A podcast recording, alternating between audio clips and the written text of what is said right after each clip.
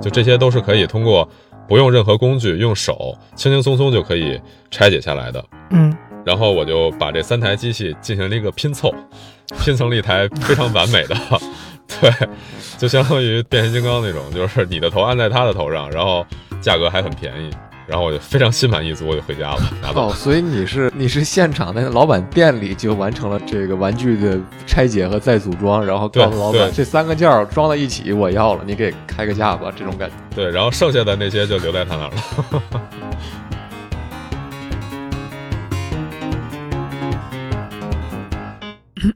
严肃点，严肃点。Hello，大家好，我是陆琪，我是一名 B 站的 UP 主，现在也是一名广告片的导演。呃，我有一家自己的广告传媒公司，嗯，Logic 工作室。我平时呢喜欢摄影，呃，看电影，也喜欢我平时的工作，嗯，然后我觉得摄影呢是我生命中非常重要的一部分。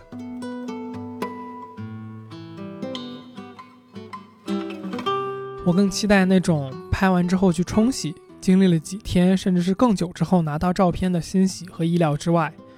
我也喜欢现在数码相机所无法企及的那种冰冷严密的机械之美。这是我在一位知乎答主的文章中看到的他对胶片摄影的感受。对于有些人，胶片摄影是艺术创作；也有人认为胶片摄影只是文艺青年们的小众狂欢。那么，胶片摄影究竟是怎样的存在呢？本期的嘉宾陆琪是 Logic 工作室的创始人、广告导演。他的客户呢有马自达、微星等大家耳熟能详的品牌。陆琪本人也是名资深的摄影爱好者，他的哔哩哔哩频道“陆琪出品”也拥有数万的粉丝。今天我们就和陆琪一起聊一聊他热爱的胶片摄影，一个小众而文艺的爱好。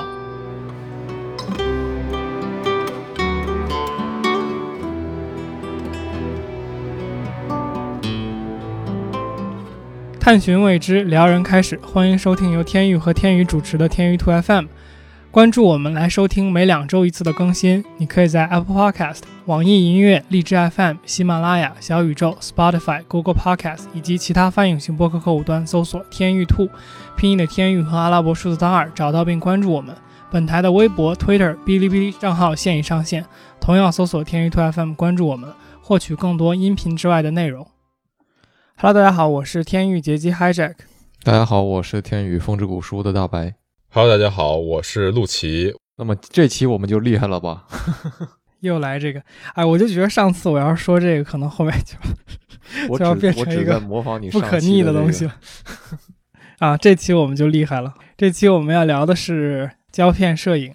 就我稍微懂一点点摄影嘛，就自己比较爱玩，但是我对胶片这一块其实也是没有什么了解。嗯，今天也想听你讲一讲，就是这方面的东西。一开始我会担心说这个里边没有足够的故事性，但是看起来就是因为它是一个比较小众的圈子嘛，然后对这个爱好的人可能相对来说没有那么广泛，所以那这里边会有一些信息的问题。听你讲也是有挺有趣的故事。没有，其实听通过这期视频，我也觉得能让大家还有二位都能更加加深对胶片摄影的一个印象和理解吧。好。你方不方便先简单讲一下，就是说胶片摄影和普通的数码摄影的区别？虽然很明显，呃，其实说白了讲，就是胶片就是用胶片拍，然后数码就是用数码拍。那么其中的一个根本上的一个区别呢，其实在于通过两种不同的形式去进行的摄影的一个操作。具体来区分呢，其实数码其实是通过一种物理性的一个信号转换。就是它是通过呃我们的传感器将我们的光信号转变成我们的电子信号，然后进行模拟，模拟出的图像啊，也就是我们所谓的数码照片。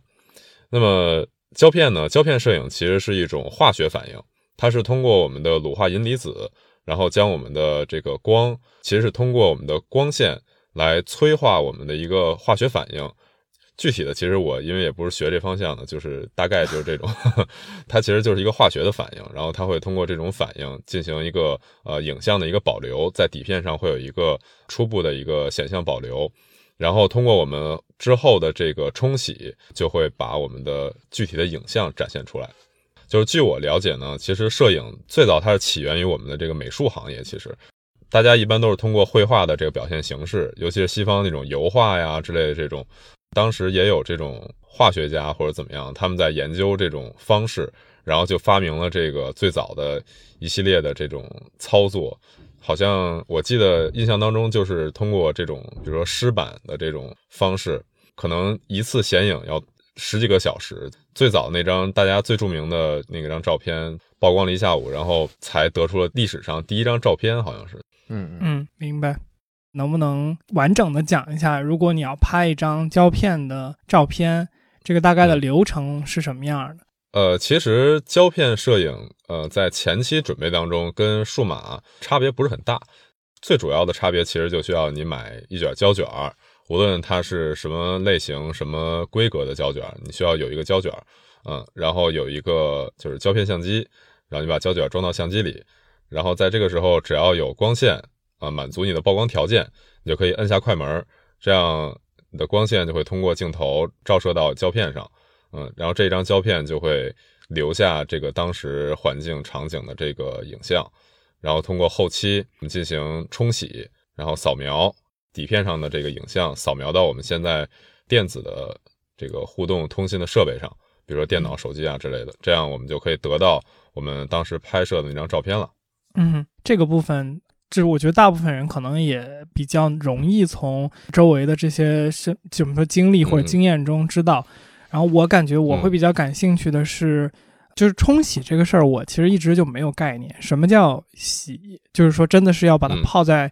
某种液体里边来做这件事情，还是说它只是一个象形的一个动词？嗯，它其实确实是洗。虽然我没有真正的去就是去洗过一个胶片，因为洗胶片这个过程呢，其实它是经过近百年的胶片的发展。所衍生出来的一个标准的工作流程，就是所谓的洗胶片。所以呢，这个标准的工作流程呢，它需要一定的这个环境，然后操作手法还有设备的这种规范化。嗯，如果普通人去洗的话，可能确实是需要你需要一个显影罐，然后需要每一步的不同的药水，大概可能有那么四五种、五六种吧。嗯，然后去手动的去呃进行搅拌呀，然后每一步加药水。然后最主要的，如果你拍彩色负片的话，需要控制这个冲洗时的这种温度，它可能上下不能偏差零点二度啊。如果有偏差的话，胶片的底片的颜色就会出现偏色。所以在这种情况下呢，其实洗胶片是一个要求比较严苛的这么一个工业流程。所以一般我是需要把胶片送到专门的冲洗店。它确实是洗这个动作，因为我刚才也提到了，除了各种的药水之外，你在每一步添加呃药水之前、之后，可能都会涉及到，比如说配比啊，把这个药水的这个原有的成分进行一个配比，再加到你的显影罐或者是吊冲的这个机器当中，然后进行不断的搅拌，无论是手动的搅拌还是机械的搅拌，嗯，它都有规范化的一个，就是比如说。你要搅拌多少下啊？或者是这一段时间你的搅拌程度应该是怎么样的呀？让你的胶片充分的与这个药水进行反应，不知道是不是特别相关啊？那现在的就是这种冲洗店还还多吗？因为我我以前感觉就是小的时候可能就比如说大家都是胶卷相机。然后你把胶卷送到什么附近的那种，就类似于照片冲洗店嘛，那种时候还是挺多的。嗯嗯。但是现在就是最近这么多十几年来，就是越来越多这种东西变成了什么打印店呀，甚甚至还有体育彩票店呀这些东西，他们承担了就是同样的这样的一个功能，就是说那他们本身还有冲洗的这样的一个原始的功能吗？他们还有这种服务吗？嗯，对，大白你说的这个确实是一个很严重的问题，就是目前其实我们国内。的冲洗店呢，其实还不是很少，嗯，就是其实还挺多的。他们主要是由两部分组成，一部分呢就是你之前所说的老的这种冲洗店，虽然百分之九十五以上的冲洗店，以前的冲洗店都随着时代被淹没了，就他们就都转型了，因为胶片毕竟被数码替代了嘛。然后剩下的那个别的冲洗店呢，比如说我常去的这家，就是一个半国营的一个冲洗店，它可能之后国营转私营了。然后，但是它的机器设备，包括它的人员都保留了下来啊，就是说它撑住了这个数码浪潮的这个冲击，这是一部分。另外一部分呢，就是我们近些年胶片的一个复苏嘛，就是大家渐渐意识到了，其实胶片摄影它属于一个很值得去保留，而且比数码摄影有一些它独特的点在呃拍摄和后期当中。所以近些年来它复苏之后，然后又有一些新兴的这些专门冲洗胶片，我觉得主要是由胶片爱好者、摄影爱好者啊，包括专业的胶片玩家所支撑起来的这些冲洗店。你也不能说他们比较业余，因为有些人比较的执拗在这方面，他会苛刻到每一步的这个操作，然后包括用料上都是顶级的用料操作，相对的它的这个价格也会比较的高。比如说你冲洗一卷胶卷，可能要花费呃几十上百的这个费用，因为网络的这个发展嘛。我们用淘宝啊，用各种的社交的工具，都可以联系到全国各地的商家，然后通过我们的物流运输，把你拍好的胶片运到他们手中，这种联动嘛，他们也不至不至于只吃本地的这种胶片，摄影玩家的胶片。嗯嗯，对对。既然说到这个，就是我特别好奇的一个核心问题，就是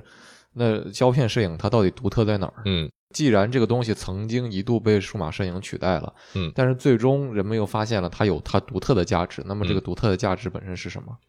嗯，这个我觉得我主要分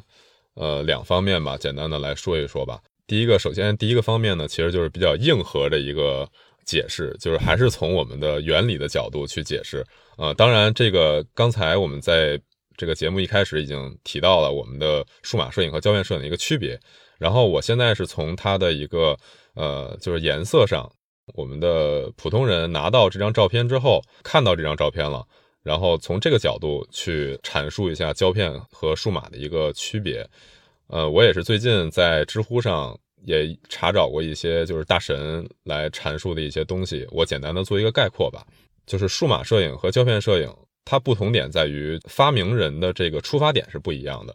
先来说数码摄影吧。数码相机它的出现其实是呃为了一种更快速、更简便的一个嗯摄影流程。说白了就是你按下快门之后，能够马上看到你所拍摄的东西。嗯，它是以这个为目的所发展出来的一项技术，就是所谓的数码摄影。最开始的人就是想，哎，胶片摄影太麻烦了，呃，我拍出来之后我也看不到，而且胶片摄影呢，它的门槛比较高，普通人呢也无法操作。呃，再有呢，更多的一点就是当时的记者。记者行业其实是带动摄影行业发展的一个非常重要因素，呃，就是记者在进行新闻报道的时候呢，嗯，他需要一个快速的出图，嗯，这个之前在几十年前呢，就需要整个胶片摄影行业进行一个联动，快速的跟这个报社快速进行一个工作，然后快速的出片。但是有了数码摄影之后呢，呃，最开始是柯达研究的，但是柯达由于它的胶卷利润非常非常高。虽然研制出来这个数码成像技术，但是它没有进行推广，嗯，所以说也应了那句话，就是发明这个东西的人不一定是最好应用这个东西的人。但是这个东西既然被发明出来了，就有人看到它的优势所在，这种快速迅速的这种反图。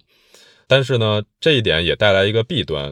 数码的成像原理呢，也像我最开始所说，它是由一个呃数字的感光元件、感光芯片来进行感光的。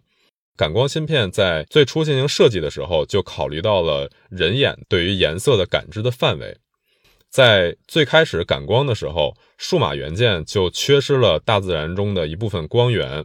也就是说，我们看到很多数码相机拍到的照片会发黄，或者说我们拍摄绿色植物的时候，我们在后期进行调色的时候，会很难去还原绿色植物的真正的绿色。这是因为我们数码相机在感光的时候天生有这种缺陷，这个可能是由于我们呃科学技术发展的一个限制。但是胶片呢，它是一个全色域的一个感光的一个情况，就它其实不是作为一个针对于人眼来进行开发的一个工具，而是它先所谓要满足真实的去还原世界颜色、世界上的色彩的这么一个最初的初衷。所以这个也是导致了数码和胶片比较就是硬核区别的一个一个最开始的原因。所以我们看到的说，现在很多人会说啊，我用数码来进行后期的调色，可以完美的还原出胶片的颜色。其实理论上这是不可能的。另外一方面就是我们的拍摄体验和拍摄流程上，刚才我也给大家简单介绍了我们胶片的拍摄流程，当然这也是很多人都知道的一点。但是你知道呢，跟你实际上去体验实践是完全两码事情。就跟我们在学校学习的时候，老师会教你知识怎么怎么运用，怎么用。你在课上听得很明白，但是当你一做题，你会发现非常的困难。这需要经过你不断练习体验，对吧？才能感受到。我看到大白笑了，嗯，好熟悉的感觉。对，这点就是胶片非常有魅力的一点。从你摁下快门那一刹那开始，你就会开始期待，或者说是开始心里有打鼓。我这张照片拍的到底怎么样？或者说，其实从你拿到你就是你买的胶卷那一刻。你就会期待这卷胶卷拍出来会是什么样的颜色，会是什么样的一个成像风格，然后你会为了这个拍摄，除非是那种非常专业的摄影师，或者说你真的是非常的呃富有，就是胶片可以无限的去浪费。一般的人拿到胶片之后，都会去思考，我这一卷胶卷，我这一张底片应该去拍什么内容。摄影就回归了最开始的本源，就是它是其实是一门艺术创作。就就算最普通的人也会去思考，我摁下这个快门的意义是何在，而不是我摁下快门看看这张照片拍出来啥样，这个镜头应该拍出来什么样，意义就不一样了。相当于，嗯，我还是建议大家可以去买一卷胶卷，或者很便宜的几十块钱的一一个这个一次性胶片相机买过来，大家尝试一下。当你在收到了冲洗店的这个反馈。你就会发现你的心在跳，就会发现有不 不非常不一样的体验。自己到底拍的什么东西，可能已经忘记了第一第一个快门摁的是什么，嗯，就会非常的期待，就像会收到礼物那种感觉。嗯，生活当中其实很少有这种固定的这种体验，这种刺激会带来你这种快乐，有一种浪漫的感觉。嗯，胶片现在的生产情况，因为我记得之前有听到过说一些胶片停产呀什么的。所以现在它变成一个比较小众的爱好，而不是一个那样的必需品。之后，它的价格，然后包括它这个生产的状态是什么样的？就说到价格这个问题呢，其实我可以给大家举个例子。这个也是我前两天在网络上看到一个很老的摄影师给大家分享的。就因为最近胶片涨价非常厉害嘛，嗯，然后这个摄影师呢就给大家说：“哎呀，这个涨价都不值得一提。”为什么呢？三十多年前，一个中国大学生一个月的生活费是三十块钱，然后呢，一卷柯达最普通的一百度或者二百度的胶片，当时的售价是三十二块钱。这还不包括最专业的反转片或者最专业的负片，可能售价会到四五十。也就是说，其实，在那个年代，一卷胶片。三十六张的价格可能会高于我们一个月的生活费。现在我们大学生普遍一个月的生活费应该在一两千、两三千，更多的可能可能会有四五千，对不对？根据我们实际的这个嗯经济收入和经济消费，胶片的价格其实是没有什么上涨的。只不过在近两年胶片复苏起来之后，嗯，包括国外柯达、富士的对中国的定价进行调整之后，可能它的售价。比以前会高了一些，但是你想，一卷胶卷六七十块钱或者五十块钱，呃，贵的可能八九十块钱，这个跟你的生活费相比，其实不能跟以前相比了。这个价格，嗯，有种就像可乐的那个感觉，当时大家人们挣一百块钱，是甚至几十块钱的时候，可乐两三块钱一瓶，嗯。现在大家挣，如果按北京最低的这个收入，好像是一个月两千多还是三千多吧，那个低保的水平。嗯，那一瓶可乐也也还是两三块钱，所以就是很多事情随着时代的变化，变得就是它的价值变得不一样了吧？嗯，我觉得是时候讲故事了。我我觉得我们对胶片的这个笼统的问题问了不少了，可以看看杨二奇能不能讲一个，比如你玩胶片。过程中，你印象最深的故事，或者你觉得最有意思的？嗯，其实玩胶片呢，就是除了我刚才所说的摄影的本身，更多的乐趣其实也在于我们跟不同的人打交道，拥有不同的这个相机来进行这个拍摄的体验。其实，在胶片时代呢，更像是一个百家争鸣、百花齐放的这么一个时代，因为胶片相机的技术含量并不是很高。不像现在数码相机、数码产业就是索尼一家独大，所有的相机、手机，它的传感器几乎都是用的索尼家生产的这个传感器。嗯，唯一有特例就是佳能是可以自己生产传感器的，但是佳能的那个芯片的感光的情况，呃，好像比索尼要稍微差一点。嗯，在胶片时代呢，因为我刚才也说到嘛，就是胶片其实是一个介质，然后胶片机所要做的就是把这个介质装进去，所有的成像呢，最后都交给这个胶片厂家，主要就是柯达呀、富士啊，呃，可能德国那边有艾克发，然后像福马呀、伊尔福这种这些厂家，所以像我们国家呢，当年也有很多呃国营的这个相机厂家，比如说海鸥，大家耳熟能详的，嗯，像红旗啊什么这种，对，所以当时的胶片机非常的多，可以体验到不同国家，然后不同的设计师的思想，他们是怎么样去理解这个摄影的。我你可以现在就用很低的价格去买到，有不同的操作感都会有，因为像九十年代、八十年代是日本泡沫经济时期，这段时间呢会有很多的奇奇怪怪的发明，比如说当年的这些机械的胶片相机，像尼康的单反，然后它会配各种不同的这个配件，会有上百个配件，就一个相机你可以淘到它不同的这个匹配的这个配件，比如说取景器。它有六七种不同型号的取景器，然后它有不同的功能，它有不同的这个打开方式、运作方式。嗯，对，然后包括这个胶片仓啊，包括这个过片，包括底下的这个电动的过片器，都会有各种配件，很多不同的玩法。听起来像 JDM，就是日本玩改装车那种感觉。哎，对对对，特别像。对，那这些东西在现在来看，就是会。比如说，你会怎么样去接触到这些胶片相机呢？现在还有生产胶片相机的厂家吗？还是更多的是类似于二手？就其实这些东西现在在网络上，就是大家其实会有自己的圈子嘛，包括贴吧、B 站。如果你想玩徕卡、玩哈苏啊这种相机，你搜都有各种资料。其实这个圈子一直存在，然后而且人数在增加，嗯，大家都想去玩。包括最近周杰伦去年发布那个 MV，不是出现了一款哈苏相机吗？那个 M 那个 MV 出现之后，哈苏相机暴涨那个价格，嗯，大家就给就就就给炒起来了。对，然后我的哈苏相机是在那个之前的前一年买的，是一八年，哎，不是一九年，对，一九年买的。那个时候的哈苏相机呢，还比较价格比较的正常，不像现在涨得那么厉害。然后我印象最深的一件事就是，当时我去去相机店去淘这个哈苏的相机嘛，然后我走进去之后，我发现。老板的那个桌上就摆着一台巨新，就是崭新的一台哈苏的相机，是从日本收过来的。我就去问他，我说你这个相机怎么卖？就是有没有什么问题啊之类的。然后我发现这个老板完全不懂，就就是他跟我说，他刚刚他也是刚刚做这个就是二手相机，包括就是哈苏莱卡的这个生意。我就反向跟他科普这些知识，然后我就发现这个人不太懂。我从他那儿买机器是不是容易受骗，或者是会会亏？我而且觉得他这个价格虽然很符合我的预期，当时我记得九千五一台哈苏带镜头带后背很完美的，而且还是日本特供版的，就是带一个星标，就是哈苏是一个瑞典厂家嘛，然后它的镜头是蔡司的镜头，是德德国蔡司跟哈苏合作的。我当时就有点打鼓，心里边我觉得他卖的还挺便宜的，但是他不懂我要不要去买呢？我当时一犹豫我就走了。就我当时加了他的微信，然后我跟他说我第二天还要来，嗯，然后第二天来了之后，我觉得还是先买走吧，因为我检查了一下，我觉得都没有问题。结果他跟我说这台相机在昨天晚上就被别人给定了，就是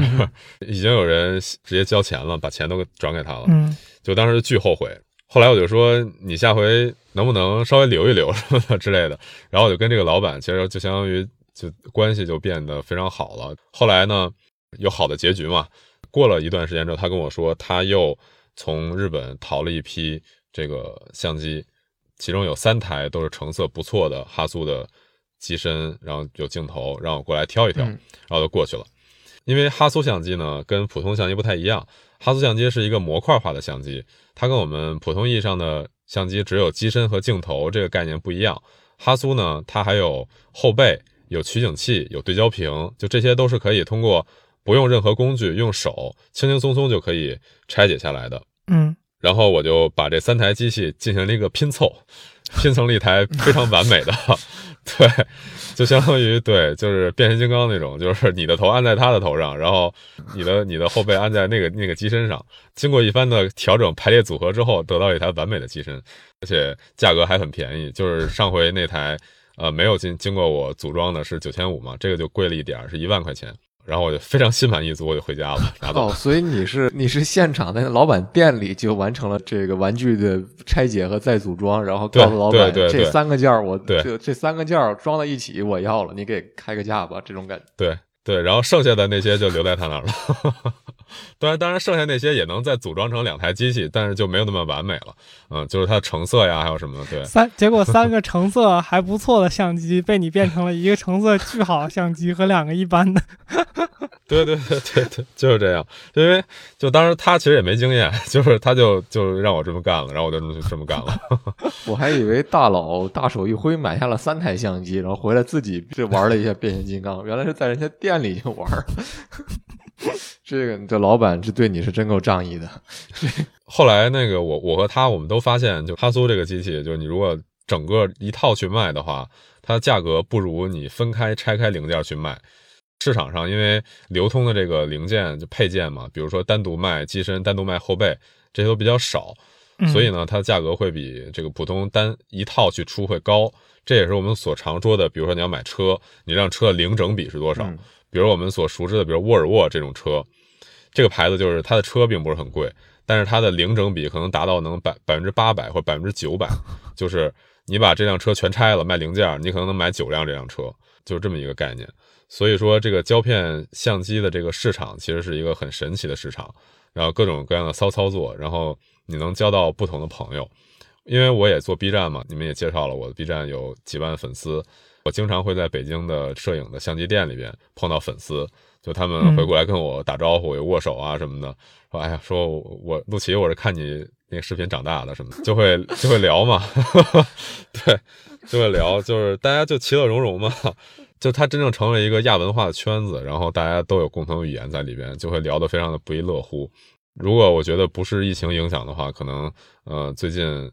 一两年我都会去参加我就是外地的这个也是同为 UP 主的朋友，都会跟他们聚会啊什么的。我觉得会非常的有意思，这个会给人生增添很多就是意想不到的故事，还有快乐。嗯，有没有什么被骗的经历啊？这个其实也是，无论你是淘胶片机还是淘一些古玩啊之类的，都会遇到的。就是除非除非你是线下那种一对一的面面对面的交易，这样你可以检查，你可以试，嗯，这种基本不会出问题。线下淘古玩也是会被骗的。哎，对，就线下就是就就会几率就会小一些嘛，你可以用你的这个知识，然后你的操作实际去感受这个东西，去试嘛。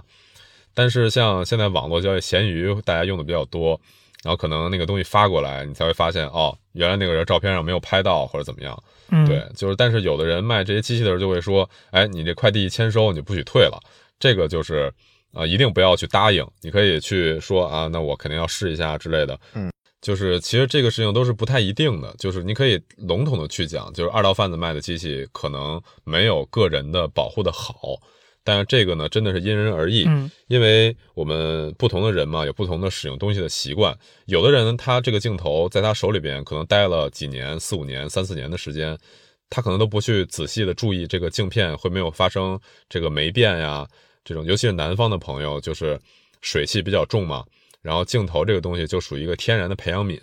就是这个镜片上很有可能会起霉。你你的镜头起霉就会很尴尬，你就就会影响成像，嗯就是当然可能不同的位置会有不同的影响程度。这个人就他可能不会注意这些事情，他就会跟你说，他这个镜头是经过完美的保存、完美的保护，然后没有任何的问题。就他的印象还停留在这个镜头可能刚到他手上，他刚买到他的时候的样子。这种玩家也是一个坑，就他自己觉得没问题，但是他把镜头给你的时候，我甚至遇到过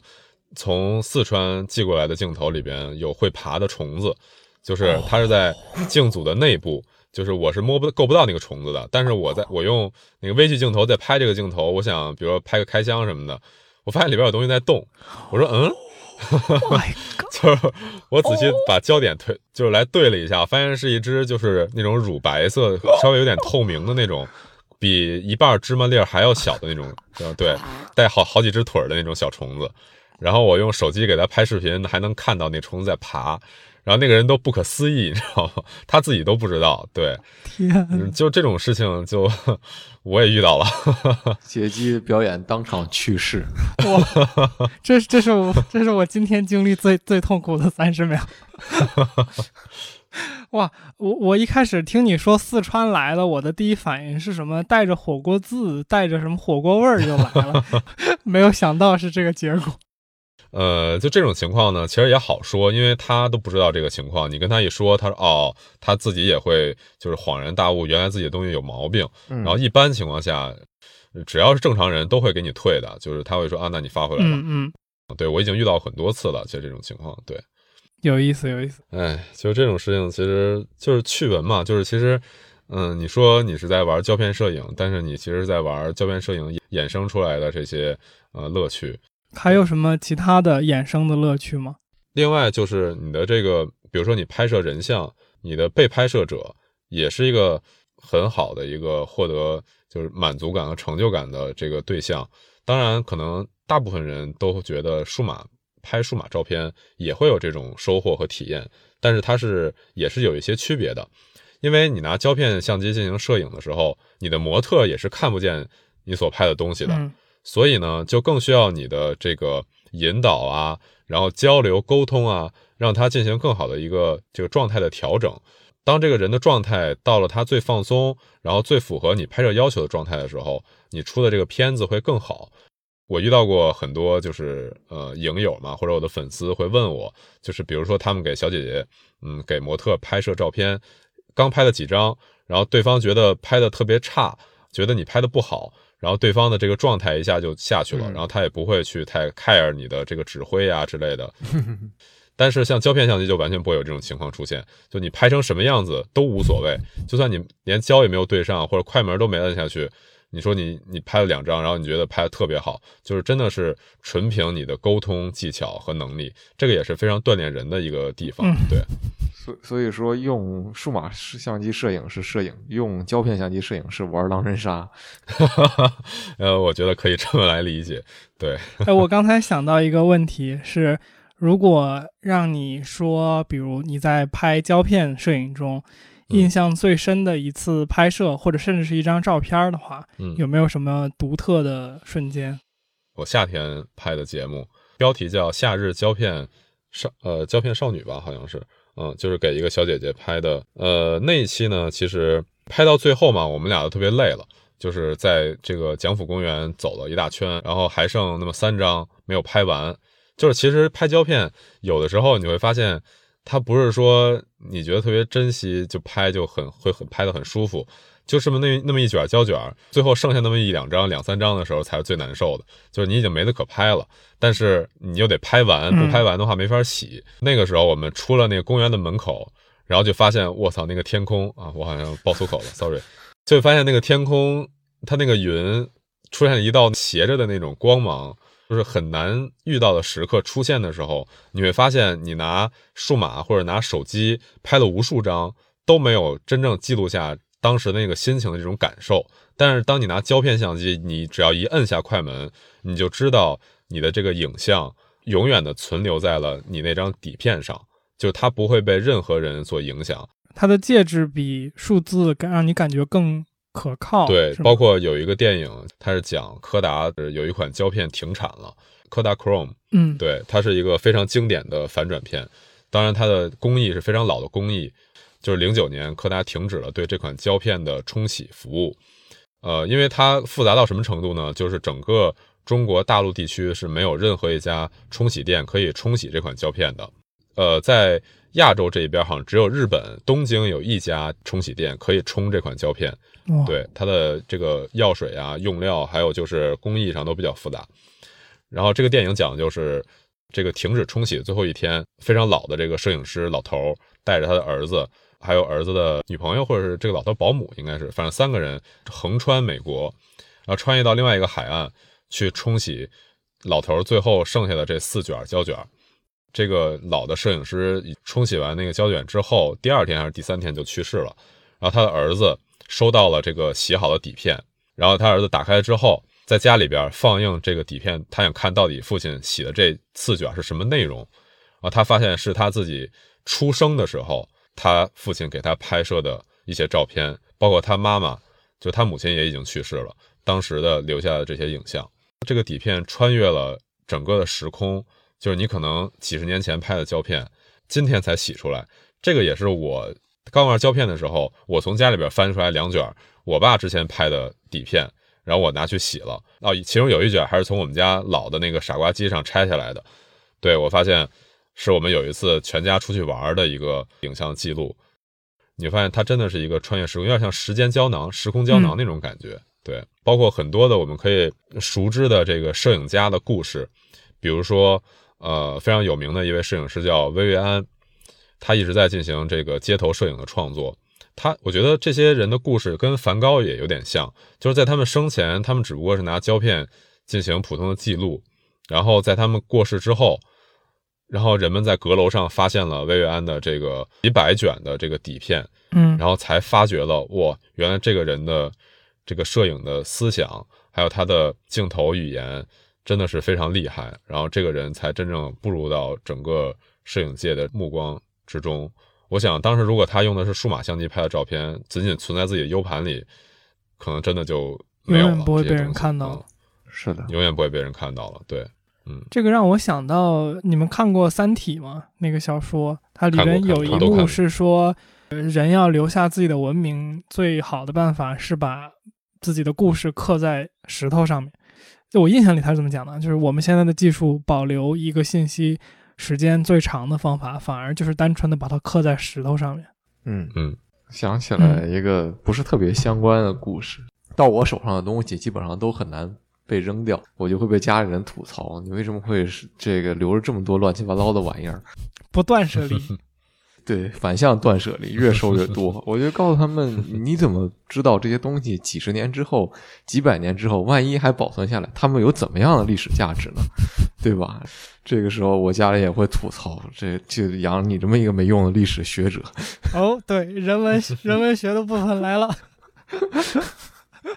来吧，唱衰吧。不用了，我觉得刚才很多时候我们说的这这些人的故事，他们的故事有一个重要的一个因素吧，就是那些人已经不在了。我们对东西的认知，觉得它很重要，觉得它很值得珍惜的一个原因是我们知道已经无法再复现同样的东西了，因为创作它的主体已经。不再存在于这个世界上了。所以说，呃，一个东西，我们认为它有超越时间的价值，我们认为它有永恒的价值的话，它一定是脱离于你自己的这个生命的周期之外的一个东西。就是说，事物的价值是怎么样的？这个东西是我们人去用主观情感来赋予的。你在看到一个冲洗出来的很多年前老照片和，比如说，我不知道大家有没有在 B 站或者其他网站上看到那种视频，就是你看到一个人拼凑出来一台这个当年的，比如老式的台式机或者说打字机，然后他们还能用的时候，你就觉得就是当年的这些科技给我们带来的东西可能是。更单纯的，没有那么多复杂的功能，而我们就被迫的要在这些简单的功能里来去赋赋予它复杂的意义。而当今天的我们遇到的这些设备能够带来的功能超出了我们的理解的时候，我们反而失去了用它们的创造复杂意义的动力，因为它们变成了这个琐碎的日常的一部分。我们既依赖于科技的这些设备来生活，但是它给我们带来的意义会随着我们在不断丰富自己的科技的时候而消解。可以，本期的拔高，我不知道这事儿，这事儿可以问一下，就是我总有种印象，就是尼康的个人业务做的是不是本身确实是没有佳能的更好一些，包括客服，包括各方面的。是这样，就是尼康这个厂家呢，就是有一句话是这么说的。佳能是卖相机的，尼康是做相机的，嗯，就是区别就在于一个是商人，一个是匠人，真正的匠人。对，就是尼康，它所有的这个出发点都是在于怎么去造好一台真正的好相机，无论这台相机是什么样的一个定位，佳能就会有，他会告诉你，哎，佳能相机拍出来的就是感动的瞬间，对，他会给消费者洗脑，这就是一个标准的一个商业思维，他会。包括现在也是，NASA 认为只有尼康的相机是最稳定的相机，只有尼康的相机符合不需要任何改造就可以在太空当中进行直接使用。但是呢，这也是一个负面影响，就在于它没有设身处处地的去为消费者进行思考。嗯，有一个冷知识，就是尼康相机的这个相机的卡口，就是镜头的卡口，一直沿用到现在，就是从五十年代、六十年代有了第一台尼康单反之后，到现在尼康的单反还是用着一九六十年代、五十年代的那时候的这个相机卡口。也也就是说，我们现在的现代镜头或者以前的老镜头，在所有的尼康的单反机身上都是可以通用的。嗯这一点是非常牛逼的。当技术发展了之后，佳能认为之前的技术已经就之前的技术储备，它的卡口的储备已经不能满足于现今的技术的情况下，它就会直接果断的放弃之前的这个卡口的这个协议，来，它就新造了一个卡口，就是 EOS 系统的卡口，就是的 EOS EF 那个卡口。嗯这个就相当于它抛弃了之前所有的用户，就跟有点像我怎么来举例呢？苹果换了数据线接口。哎，对，就是苹果，我直接换了一个充电接口，然后我就把之前用户所有的积累，我之前家里边所有的充电线都用不了了，这个就是佳能所做的事情。但是现在呢，就是又是微单时代了嘛，从单反时代跨越到了微单时代，所有的厂家都在换卡口，尼康终于也是撑不住了，因为他觉得如果再不换的话，我就马上就会被淘汰了，嗯，他才去更换的这个相机的卡口，对，就是 Z 卡口，我们所谓的。嗯嗯所以这能体现出来，尼康这个厂家是一个很标准的日式思维的一个厂家，它非常的固执，但是呢，它又没有那种我们普遍意义上日式厂家那种就是很商业的那种感觉。对，它其实是一个匠人组成的一个公司。嗯，这个问题看看你怎么回答了。反正我就问了，嗯嗯，你觉得胶片摄影，或者你如果想答的更广广阔一点的话，摄影本身嗯对于你的生活的意义，或者说对于你来说意味着什么呢？这个问题确实很广泛嘛。嗯嗯，我觉得首先就是记录吧，就无论是通过手机，还是通过胶片机，还是通过数码相机，嗯，就是记录肯定是首要的。其实最开始进入摄影领域，我对摄影感兴趣，也是因为我看到了很好的景色或者很好的瞬间，我想把它记录下来。但是奈何手中没有好的这个趁手的兵器，对不对？才去有兴趣去了解摄影，然后最后学习，然后最后可能精通。当然现在也不能说精通吧，只能说是发烧这种感觉。嗯，所以它对我来说，可能记录的意义更大于我的艺术创作，因为艺术创作这边还有更强的表达形式，比如说电影，比如说短视频这种的。我们的嗯视频现在也比较的对发达嘛。然后照片其实更多的还是去记录那一瞬间的事情，或者说它定格的是那种，